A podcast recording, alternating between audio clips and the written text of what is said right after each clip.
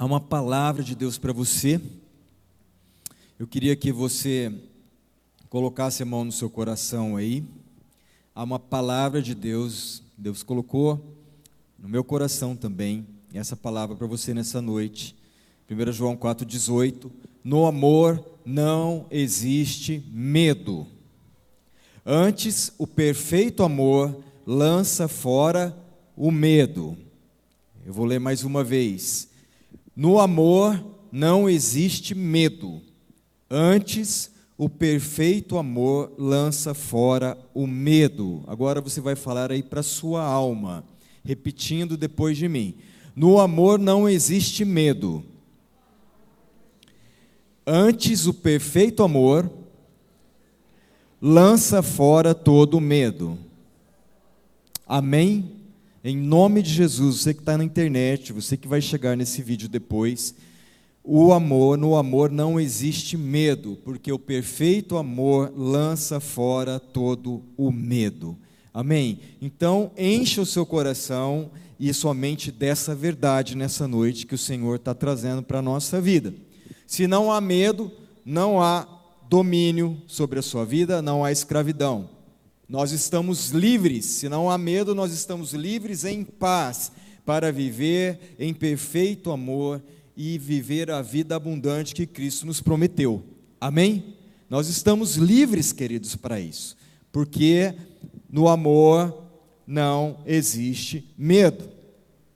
Eu queria te lembrar que igreja, você já sabe, só lembrar, igreja não é um lugar que você frequenta, mas uma família que você pertence.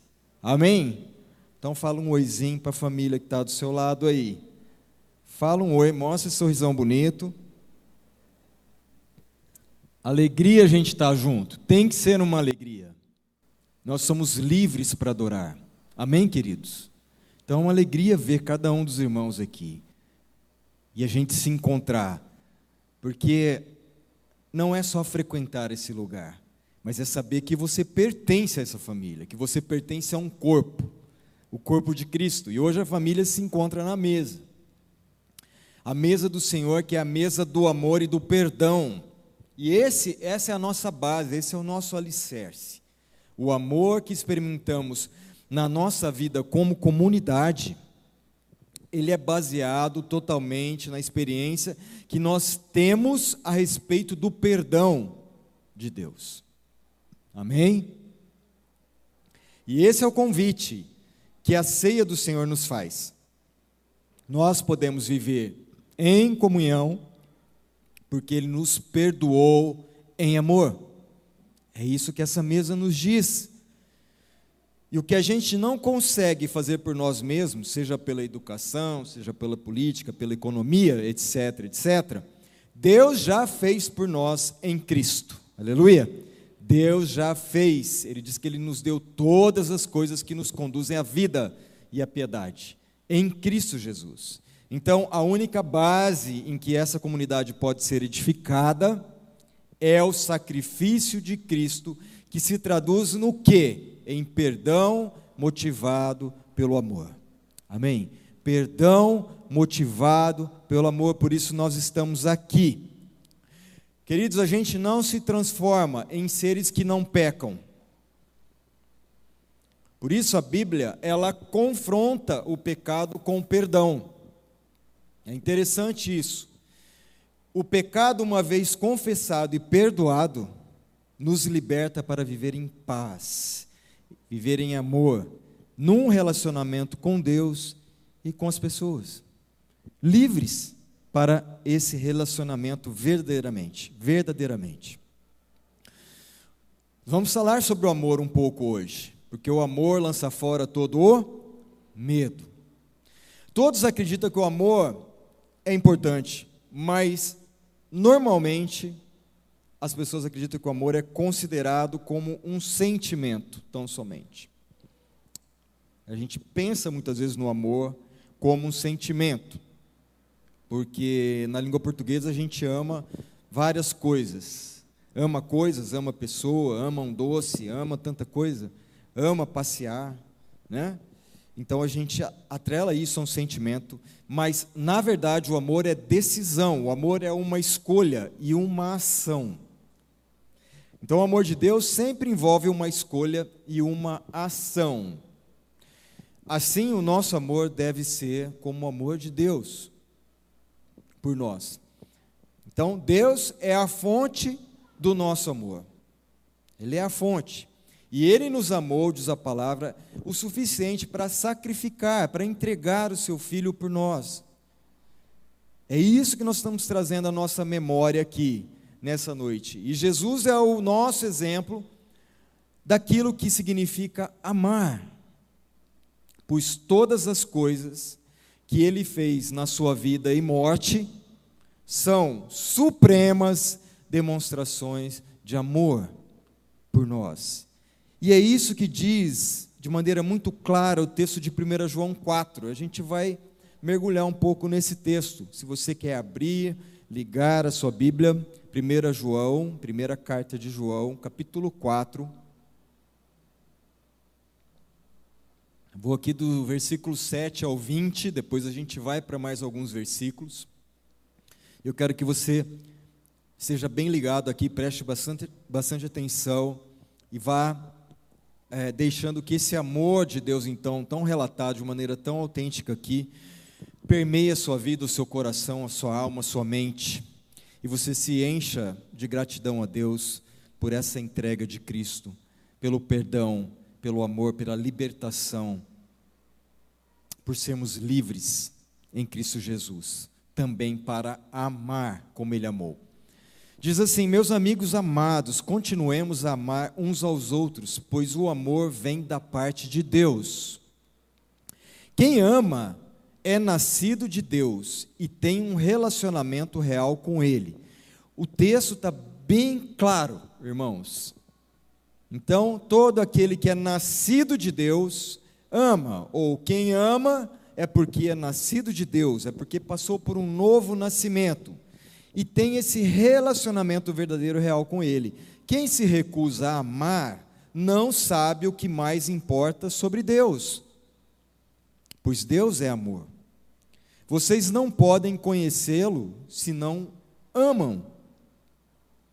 Não dá para ser uma coisa só. Se você não ama, você não pode conhecer a Deus, porque Deus é amor. Foi assim que Deus demonstrou seu amor por nós. Como? Deus enviou seu único filho ao mundo para que pudéssemos viver por meio dele, viver por meio de Cristo. Para isso Deus enviou no seu plano de resgate, de salvação, nós que estávamos condenados, dos nossos pecados e delitos, fomos resgatados. Então, por meio de Cristo, nós podemos viver essa vida de Deus agora.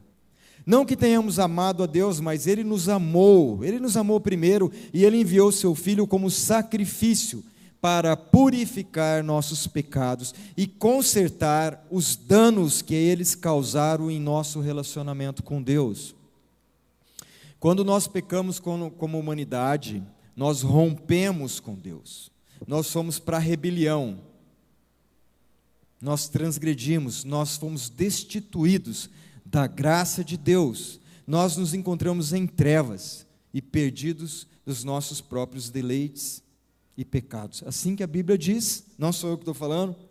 Então, Deus enviou seu Filho como sacrifício para purificar nossos pecados e consertar os danos que eles causaram em nosso relacionamento com Deus. Verso 11 e 12. Meus amigos queridos, se Deus nos amou assim, então devemos amar uns aos outros. Ninguém viu Deus nunca, mas se amarmos uns aos outros, Deus habitará no íntimo do nosso ser, e seu amor será completo em nós, amor perfeito. Amém? Isso aqui é maravilhoso, isso aqui é tremendo.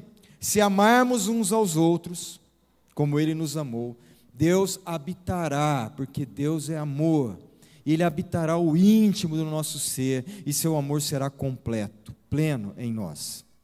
Versos 13 a 16 Sabemos que estamos vivendo uma vida plena nele, e ele em nós, porque ele nos deu vida que procede da sua vida.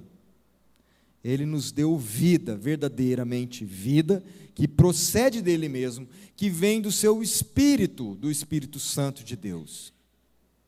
Além disso, vimos por nós mesmos, mesmos e continuamos a afirmar que o Pai enviou seu Filho para salvar o mundo.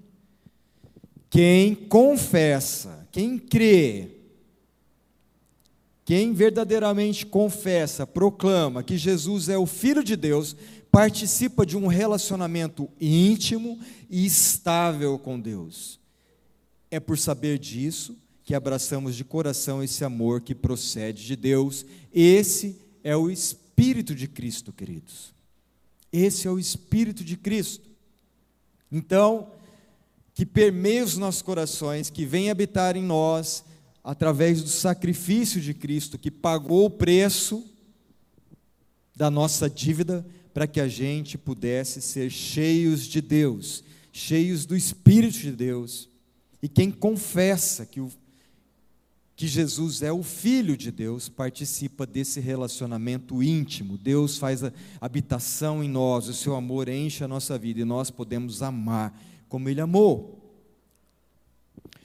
Se esse é o Espírito de Cristo, João também nos diz, um pouquinho antes, no verso 3, que há um espírito do anticristo, espírito com letra minúscula, minúscula. Espírito do anticristo. Diz assim: "E todo espírito que não confessa, não confessa a Jesus, não procede de Deus. Pelo contrário, este é o espírito do anticristo, a respeito do qual tendes ouvido que vem e presentemente já está no mundo. Já está no mundo. Então, o espírito do anticristo é um espírito, você precisa entender que há um espírito já no mundo que vivemos que é contra Cristo. Por isso é anticristo. E ele já está presente nesse mundo. Para quê? Para te tentar, ou te levar a viver uma vida sem Deus, ou uma vida conduzida por você mesmo, que é tão igual quanto, sem Deus.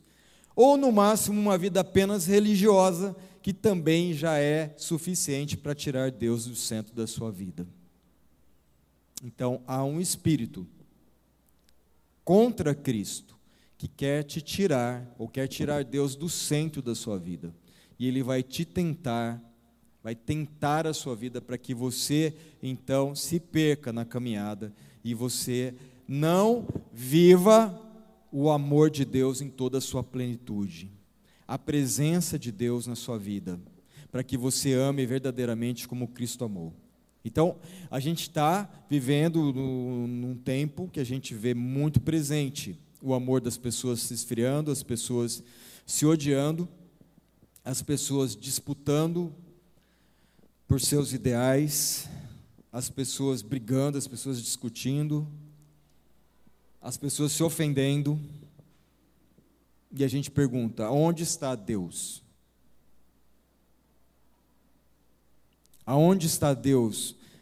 Porque Deus não está na igreja como deveria estar? Porque as pessoas continuam se desentendendo se o chamado é para ser um só.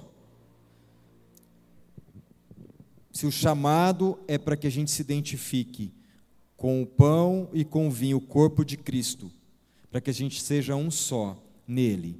E a gente, nascendo de Deus, possamos experimentar o amor de Deus na nossa vida para que a gente ame ao nosso semelhante, ao nosso próximo.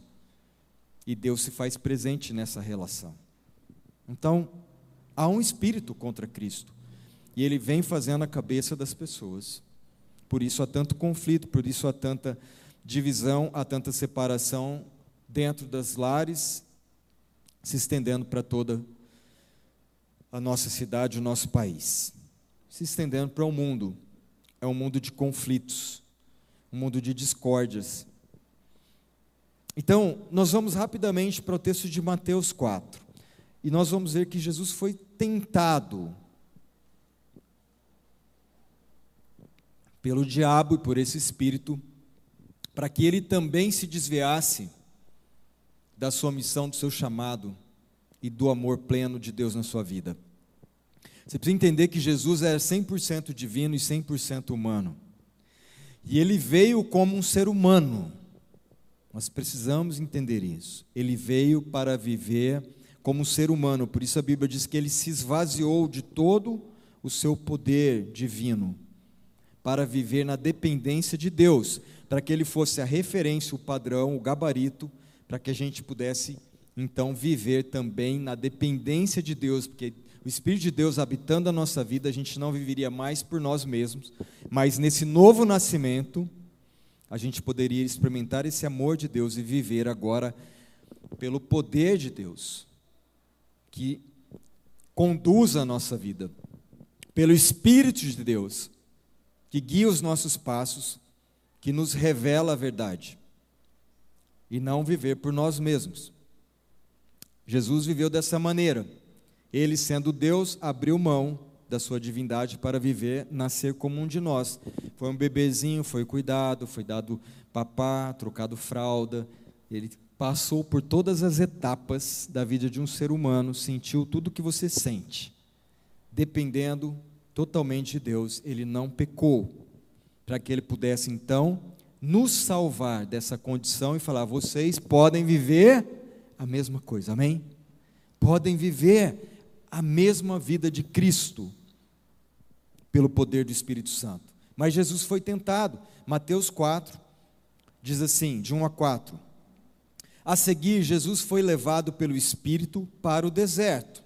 Jesus passaria por uma prova. Por isso ele não é levado por ele mesmo, mas o Espírito de Deus o conduz para o deserto.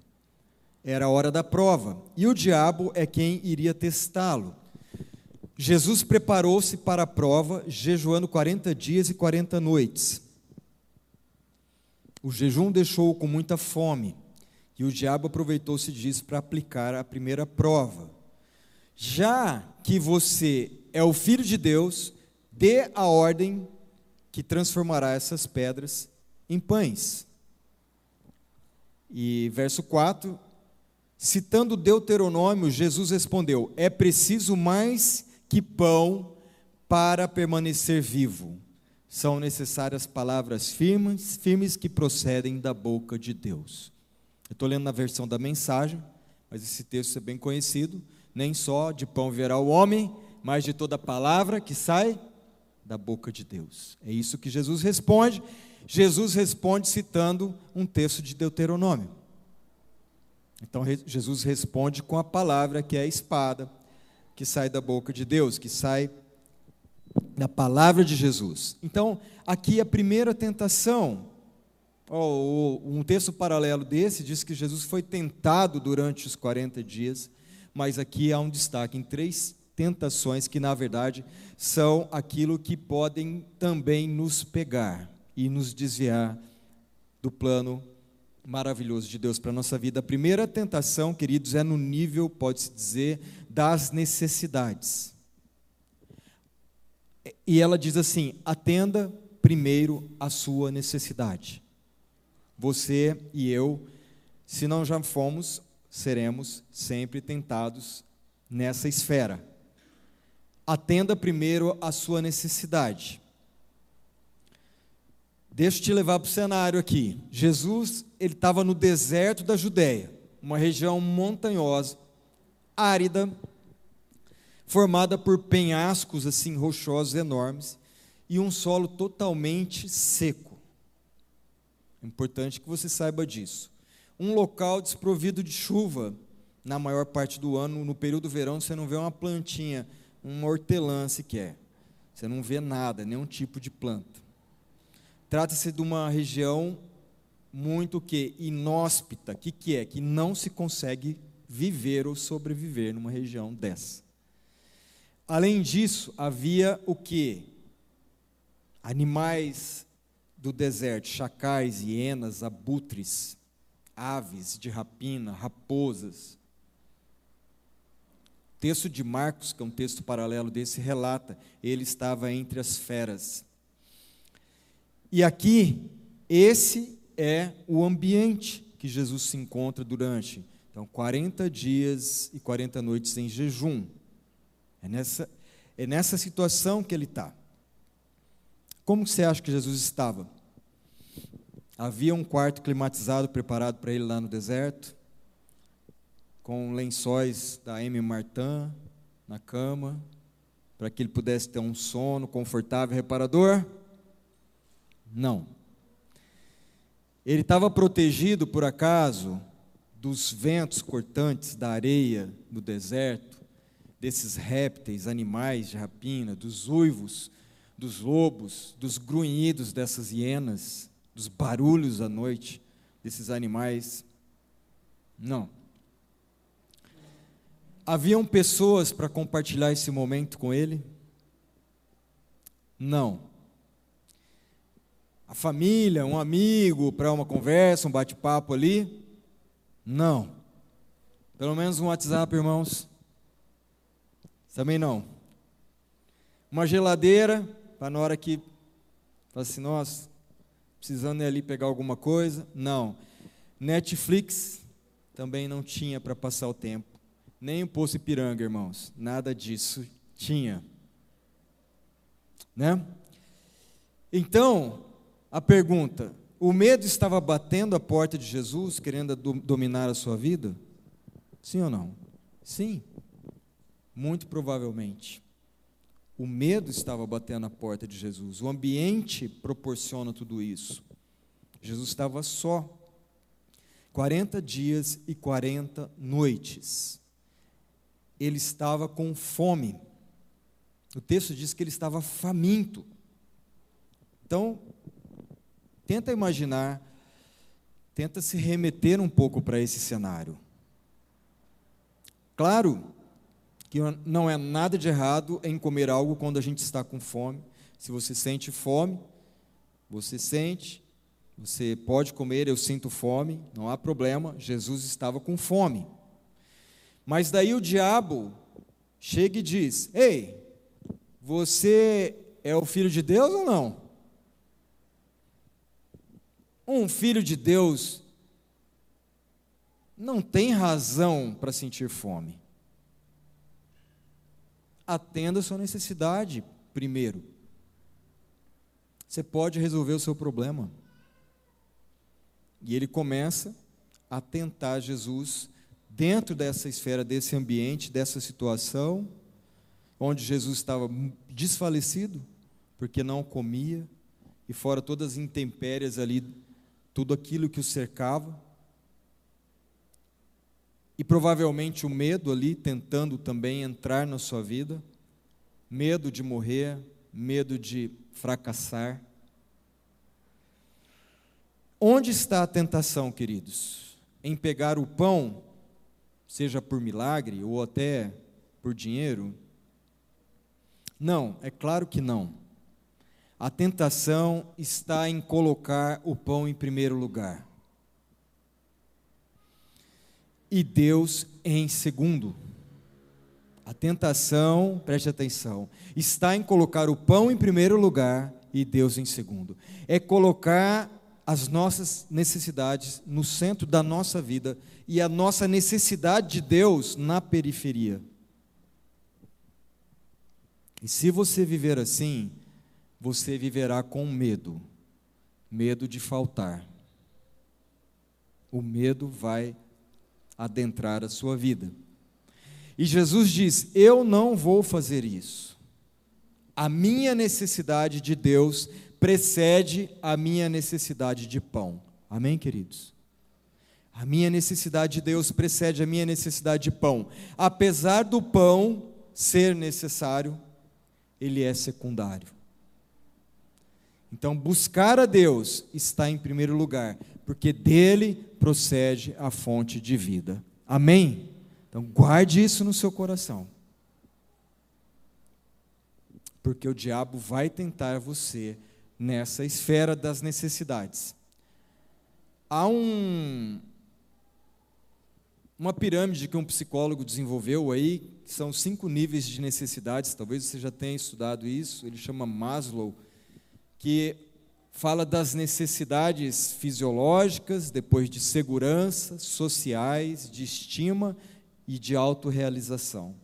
Né? Cinco partes, começando da base mais larga, que é necessidades fisiológicas, que é comer, dormir, etc.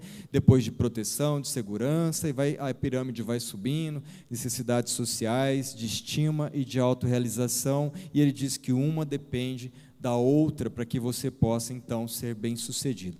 Pense em Jesus nesse ambiente que ele está, e, e o Maslow aqui apresentando essa pirâmide para ele, na situação que Jesus se encontrava.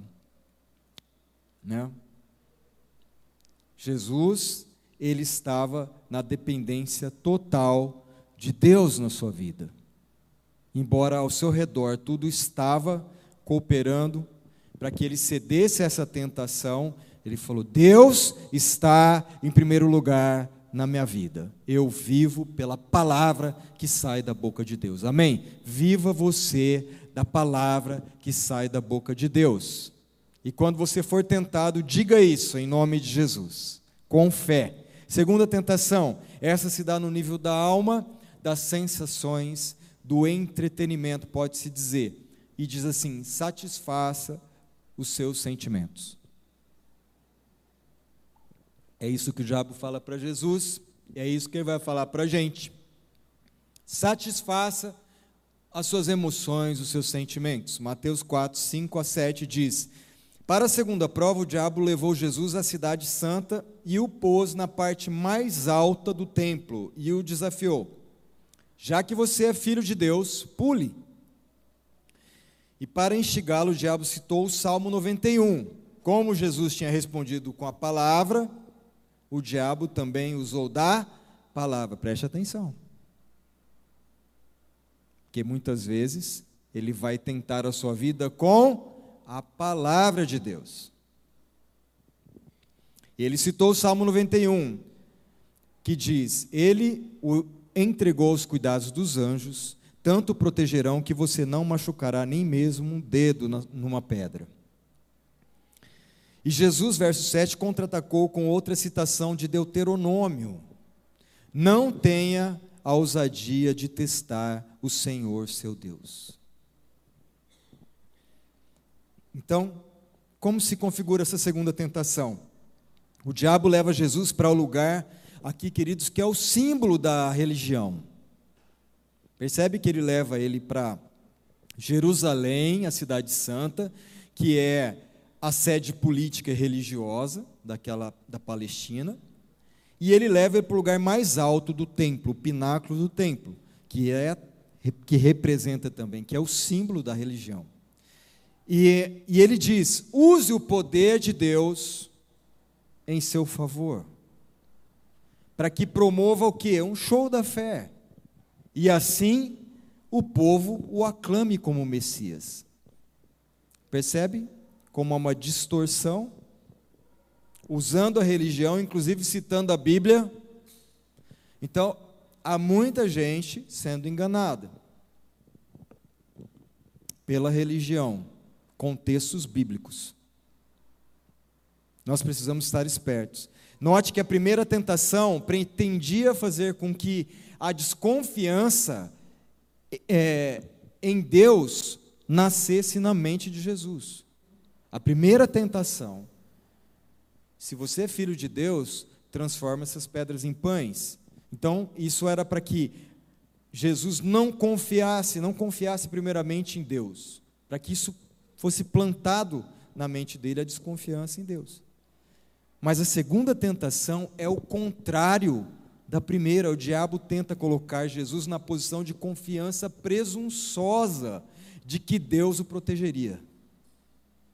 Percebe? Como ele pode nos tentar dessa maneira também? Na presunção de que eu sou um filho de Deus e Deus tem a obrigação. É quando, pela Religião, nós dizemos a Deus o que ele deve fazer. Oh Deus, restitui aí o que é meu.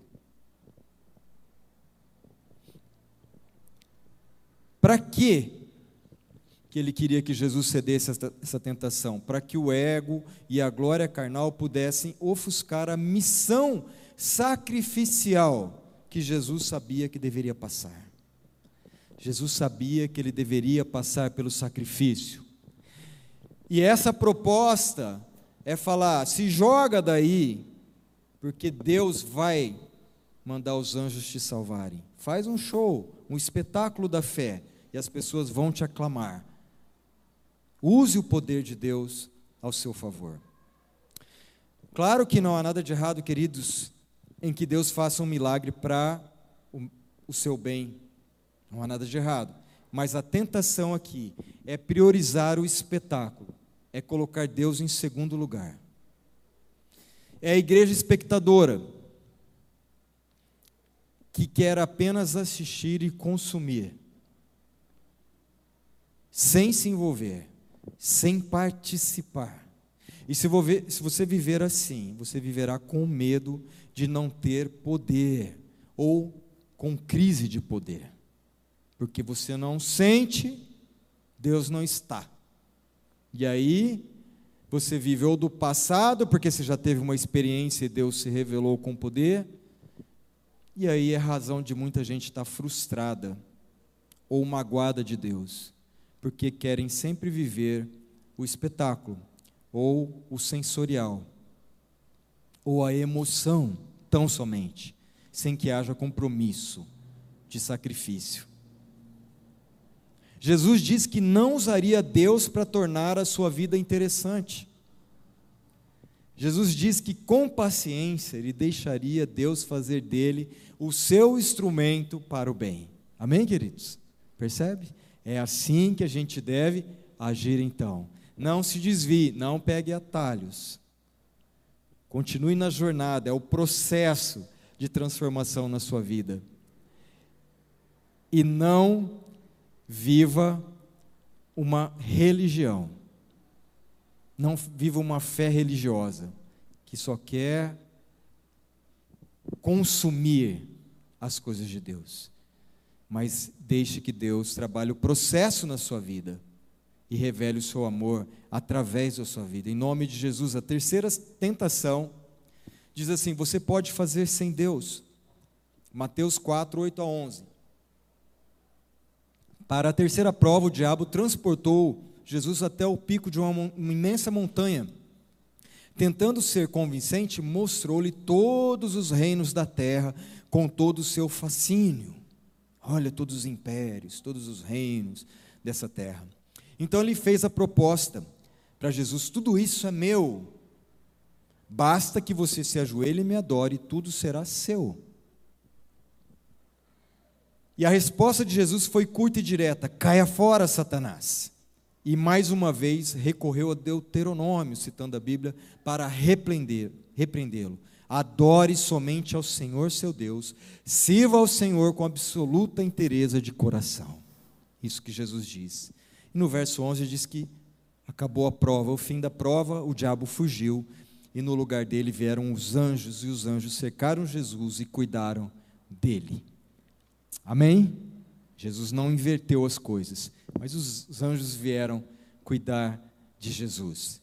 E nessa terceira tentação, o diabo diz: adore a mim, e eu darei a você todos esses reinos, para que você governe como achar melhor. Vai, é só você se dobrar e, e adorar a mim, diz o diabo. E você pode fazer do jeito que você quiser aí, estabeleça a justiça, a paz e o amor conforme os seus critérios. Faça de mim o seu Deus e eu farei de você um sucesso nesse mundo. Essa é a proposta. Porque Satanás sabia que Jesus reinaria sobre tudo. Então, ele diz: para que esperar? Para que passar pelo caminho do sofrimento, da morte na cruz? Oh, posso te dar tudo isso agora. Vai ser um atalho indolor. E qual é a tentação, queridos? Ignorar Deus para fazer algo bom. A tentação é querermos melhorar o mundo com a nossa eficiência e eficácia e ficarmos tão obcecados em fazer um certo, olha o certo aqui, ó, um certo, que Deus pode se tornar um empecilho que pode nos atrapalhar de realizar aquilo que nós desejamos. A gente vai se empenhar tanto na nossa própria força que Deus pode estar atrapalhando o caminho. Ei, Jesus, não precisa passar por todo esse processo doloroso de renúncia, de sofrimento. Há um jeito mais rápido de estabelecer a ordem, a paz e a justiça e o seu governo. É tipo assim, queridos, vamos fazer um mundo melhor do nosso jeito. Está cheio de gente querendo fazer isso. Vamos fazer um mundo melhor do nosso jeito. E se você viver assim, você vai ficar com medo de perder o controle, a posição ou o nome daquilo que você conquistou na sua própria força. Jesus disse que não faria isso. Ele não abriria mão de Deus para fazer a vontade de Deus. Ele simplesmente faria, em primeiro lugar, a vontade de Deus. Amém, queridos? Então, ambiente hostil, fome, tentação. Embora as circunstâncias estavam precárias, Jesus estava pleno do amor de Deus cheio do amor de Deus. Seja você também cheio dessa certeza. Qual certeza? Certeza da bondade de Deus e do seu amor por nós. Amém? Seja cheio nessa noite dessa certeza. Deus é bom, Ele nos ama. A mesa fala disso. Se Jesus tivesse dito um sim a uma dessas tentações, nós estaríamos ainda escravos do pecado e em trevas mortos nos nossos próprios delitos. Então, queridos, caminhando para o nosso momento aqui de ceia, essa ceia, que é a ceia do Senhor, é para a gente lembrar, lembrar do seu amor por nós, da sua entrega em favor de cada um de nós. Jesus venceu todas as coisas, venceu as tentações, um ser humano como cada um de nós. Ele venceu todas as coisas. Ele passou por, não pegou o atalho, ele passou por aquilo que ele precisava fazer na sua missão, priorizando Deus, porque entre ele e o Pai havia um relacionamento inabalável de amor. Amém? De certeza, de fé, do cuidado, da bondade de Deus. Ele não precisava inverter nenhuma das, das coisas, nenhuma das ordens. Deus ocupa o primeiro lugar da minha vida. Eu vivo por aquilo que Deus diz. É a palavra de Deus. Eu vivo pela palavra de Deus. Não vivo por movimentos humanos.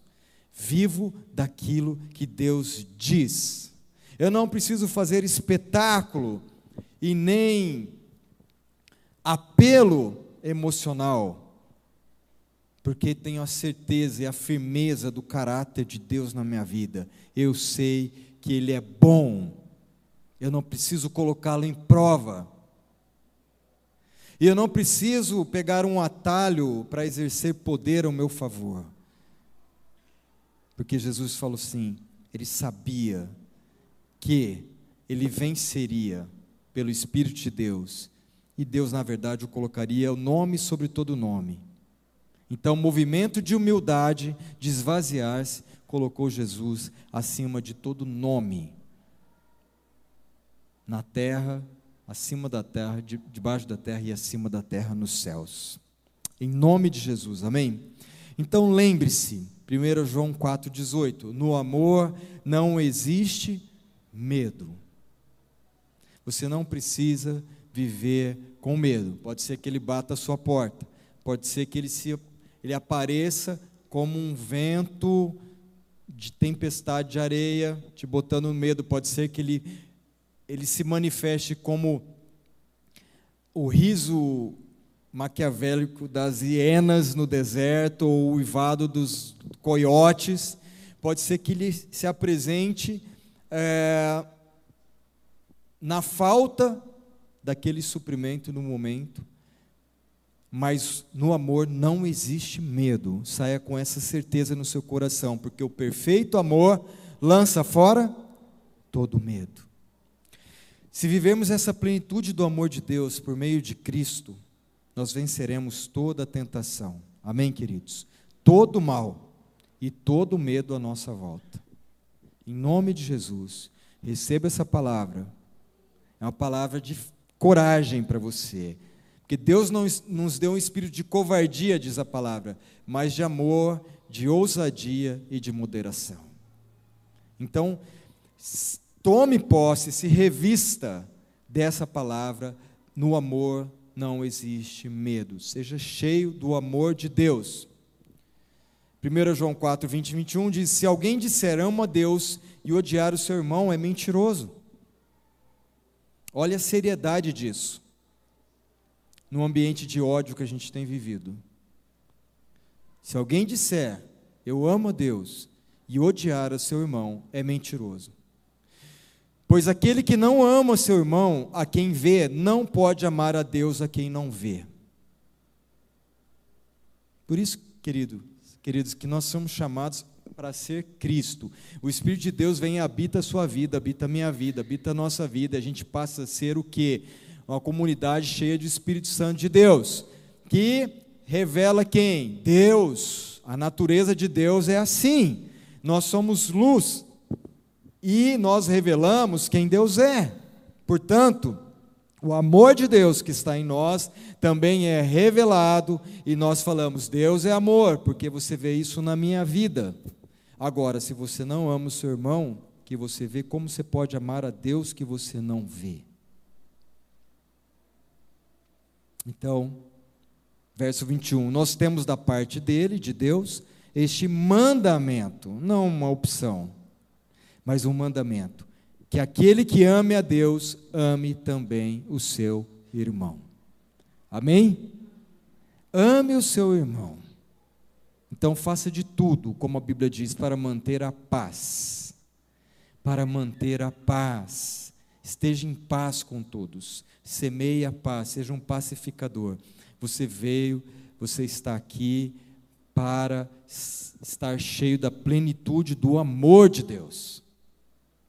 E no amor de Deus não há espaço para o medo. Por isso nós estamos nessa mesa, nessa noite. Mesa do perdão. Você foi perdoado, nós fomos perdoados por Deus. Mesa do amor. Nós somos alcançados. Ele primeiro nos amou. Mesa da comunhão. O seu espírito nos promove a essa comunhão plena apesar das nossas diferenças, amém? Se você pensar naquela mesa, na última ceia que Jesus sentou com seus discípulos, e você for observar a vida de cada um ali, você fala: não, não é possível. Porque ali estava reunido todo, tudo que você podia pensar de gente que tinha tudo para brigar, para dar errado, para discutir. Pessoas totalmente diferentes, Desde Mateus, um cara publicano que se rendeu ao governo romano para cobrar imposto dos seus próprios compatriotas ali, até Simão, o Zelote, um cara sangue nos olhos, que queria, por meio da briga, resolver tudo. Muita diferença naqueles doze ali sentados à mesa. E Jesus pôde ministrar ao coração deles, catando uma toalha, cingindo, catando uma bacia, enchendo d'água e falou assim: Eu vou servir cada um de vocês, lavando os seus pés. Percebe como é profundo, irmãos? É simples, mas é profundo. É o amor de Deus. Faça isso, Deus está nisso. Amém? E o medo não entrará na sua casa. Porque você vai estar cheio do amor de Deus. A ceia é um memorial. Nós vamos partir para esse momento. Lembrem-se do que ele fez. É o que nós estamos fazendo aqui. Nós estamos trazendo à nossa memória o seu sacrifício. Ele venceu todas as coisas, venceu a morte para nos dar vida. Vocês eram escravos e foram libertos. Lembre-se do que? Que para fazer o pão, o trigo foi triturado. O trigo foi triturado, a uva foi esmagada por amor a você. Amém. Traga isso na sua memória, querido. Um alto preço foi pago para que você pudesse viver. E viver agora uma vida abundante, plena, cheia do amor de Deus. Nós podemos fazer a diferença nesse mundo se somos de Cristo, se somos nascidos de Deus. O amor de Deus está em nós. Por isso ele foi triturado, por isso ele foi esmagado, para que nós pudéssemos ter vida. Traga isso à sua memória. Mesa é lugar de encontro. Mesa não é lugar de pessoas uniformemente iguais.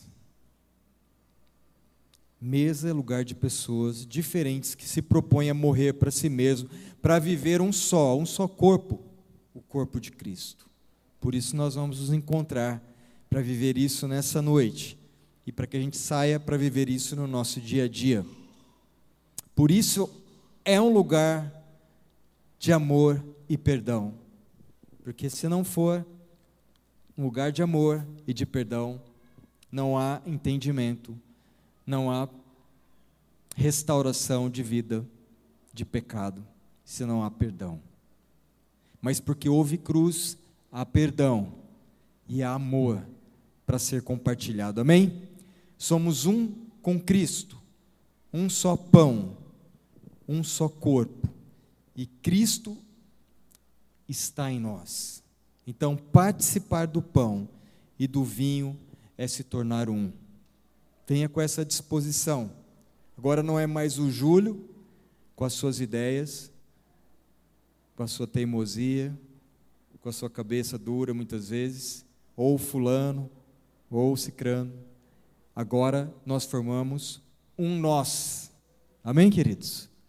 Formamos um só quando nós nos identificamos com esses símbolos: o pão representando o corpo e o vinho, o sangue de Jesus derramado que nos purifica de todo o pecado. Amém?